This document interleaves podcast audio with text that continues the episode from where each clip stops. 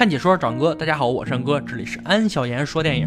今天安哥给大家讲一部八人进入平行世界，出现很多自己，最后取而代之的电影《彗星来的那一夜》。友情提示：本片极为烧脑，请大家仔细观看哦。废话少说，让我们开始说电影吧。在一个安静的有些诡异阴森的夜晚，女主开着车来到朋友家参加聚会。路上，她一边开车一边和男友打电话，结果电话忽然中断，她的手机屏幕也莫名其妙的碎了。这一切都让女主有一些不安，因为当晚一颗彗星。刚好接近地球，据说彗星到来会带来一些不祥和奇怪的事情。接下来，女主和朋友们都陆续到达，大家一边吃饭一边聊天，其乐融融。因为这次聚会总共涉及八个人，四对情侣。因为人数较多，所以我们用女一二三四，男一二三四来代替这八个人。希望等会儿不要弄混哦。女主和她的男友分别对应着女一和男一，以此类推。在大家交谈中，也有一些奇怪的事情发生，例如男二刚开始穿的明明是蓝色格子的衬衫。到入座吃饭的时候，衣服变成了黑色格子，而且他认为女四是一个瑜伽老师，但女四却说自己在硅谷上班，而男二是个演员，主演过一部电视剧。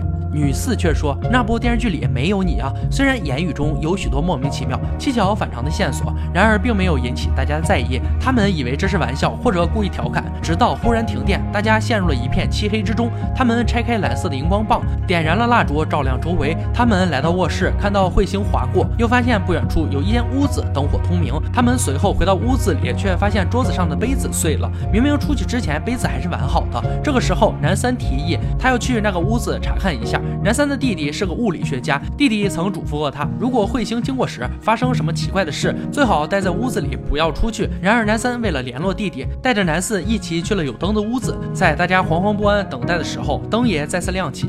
正当众人越来越紧张，想要去找男三、男四的时候，他们带着个箱子回来了。打开箱子，发现里面竟然是八个人的照片，背后写着不知所云的数字，还有一个乒乓球拍。男三惊疑不定地说，他刚刚在那个屋子看见和这屋一模一一样的。场景同样是他们八个人在吃晚餐，这句话直接点燃了众人的惊慌和愤怒。他们不相信男三所说的，不可能有这么匪夷所思的事情。男三为了证明自己的话，准备写一张纸条再送过去。纸条刚写好，门外就有了动静。他们小心地打开门，门上贴着一张和男三刚刚写的内容一模一样的纸条。而女主也偷偷地和男友说，照片后面的笔记好像是他的。众人决定分成两组，一组留在屋子里，一组再去那个屋子一探究竟。他们拿着。蓝色的荧光棒，结果看到对接和他们一样的四个人拿着红色的荧光棒，双方看到彼此都吓得跑了。回到屋子之后，众人开始研读一本书，似乎能解释今晚的事情。大概的意思是，宇宙存在平行世界，彗星的到来让这些平行世界交错相遇。最好的方法就是待着别动，不要和平行世界的你产生任何联系。而此时，男三和男四交换了一下眼神，原来他们早就不是一开始出去的两个人了。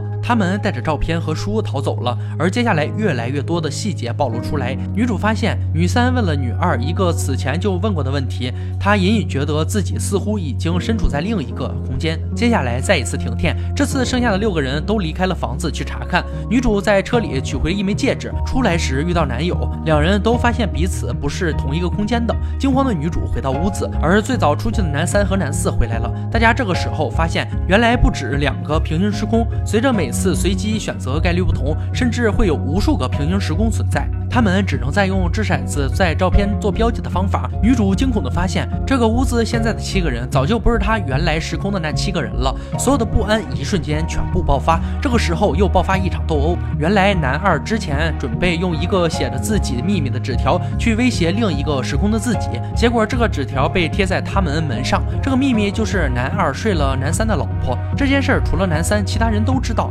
而男二还喊着：“我们早就不是一个时空的人了，你打我有什么？”用我又没睡你那个时空的老婆，不过这个时空的我都睡了你那个时空的老婆。此时屋里陷入一片混乱，这些事都证实了，不仅有很多空间存在，而且各自都处在不同的时间里，前后相隔或许几秒，或许几小时。他们早就回不去自己原来的空间了。女主终于决定一个人离开，去寻找一个想要栖身的空间。她经过许多屋子，有的在吵架。有的甚至绑了平行世界的人。终于，他看到了一个一片欢乐祥和的屋子，大家都在屋内喝茶聊天。在这个平行世界，他事业有成，男友爱他，一切都很美好。他砸了车子，引开众人，然后迷晕了这个空间的自己，藏在后备箱里。后来，这个昏迷的女主企图到卫生间喝水清醒一下，又被女主用马桶盖敲晕，藏在浴缸里。